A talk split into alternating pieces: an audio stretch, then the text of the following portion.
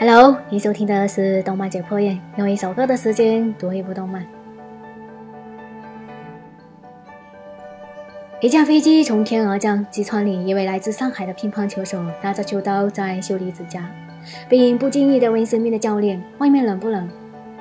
教练随意地回答道：“我哪知道，自己想去。”少年依旧整理指甲，早知道就去欧洲留学，去瑞典，去德国哪不好？教练催道：“都要下飞机了，走吧，文革。”没错，这个少年就是孔文革，被乒乓王国流放到日本一所叫四堂高中留学。而在车站前的一家叫田村的乒乓球操场上，星野舞弄着球拍，漫不经心地说道：“努力是给那些没有才能的人干的事。”这两个桥段同时在第一方出现，他们会相遇。乒乓是一个关于青春的故事，在这个年代，千篇一律的青春已经不那么值钱了。但汤浅证明用其独特的语言镜头、细腻的线条画风，让励志发苦的青春变得独一无二。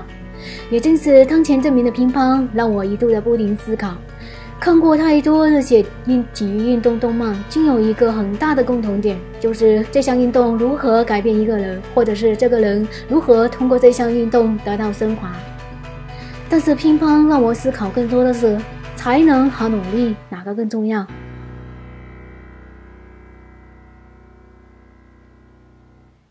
而其实有关才能和努力这两者的交割，从我们所有人上学的第一天起就开始了。那个时候，周围所有的声音都在不停的跟我们强调：你要努力读书啊！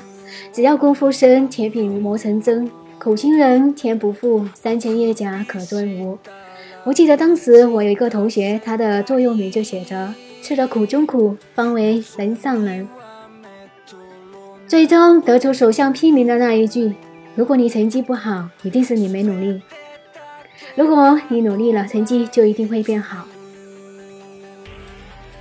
很多人对此深信不疑，在无数的打击中怀疑着自己，熬夜刷题、拼时间换来的只是一个学霸的称号。高中以前，我对这句话深有怀疑，因为身边有太多太多努力不得的现实，不得不逼着我去反思这句话的真伪性。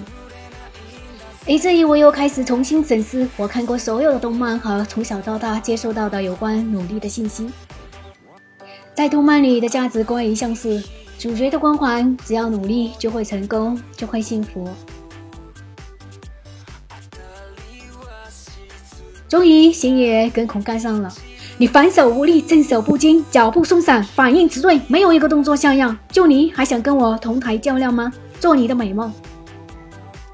三连败，星野初次尝到了失败的苦涩。孔文革不明白为什么自己为乒乓王国奉献了自己整个青春，却因为一点小小的失误就被踢出球队，来到了岛国充老大。输了的选手连人格都会被否定，没有一个对手自己这么努力却得不到重视，谁想跟这群人打？等等，那个戴眼镜的纯净小伙子似乎不寻常。嘿，我想跟你打。赢仗的却是另一个玩世不恭的小伙，洛奇一个。这个时候你一定会认为笑爷才是主人公。笑爷对乒乓是有天赋的，但是没有赢的野心。乒乓星野的乒乓加入了兴趣和剧情，因为他尝过那糖带来的甜，只要稍微努力就可以变为成变为天才。孔文革虽然出生在乒乓王国，但就像他自己说的那样，有自信没才能。尽管如此努力，但也只能到达百分之九十九的极限。说到这里，我不得不提另一个家伙——风间龙。冯建龙是比赛的常胜军，海王学院乒乓球社的主将。他自律严谨，将自身所有的一切都奉献给了乒乓球。每每比赛前，都要在厕所一个人待很久。可以说，他就像是个地场。这样整理出来似乎并不矛盾。无论你是否是有才能或有天赋，只要努力，就会再更上一个台阶。哪怕你出身平凡，最多只能到达百分之九十九的地步，最后那百分之一永远突破不了。但是你也可以看到不一样的风景。或许在那个风景里会获得更多的机会。对于绝大多数百分之九十九的普通人来说，努力是一种生存方式。但是我给我想说的是，努力也是一种天赋。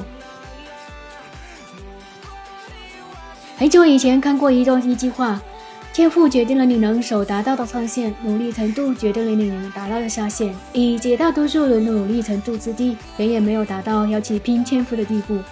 更何况你还没有努力到要等价交换这一层。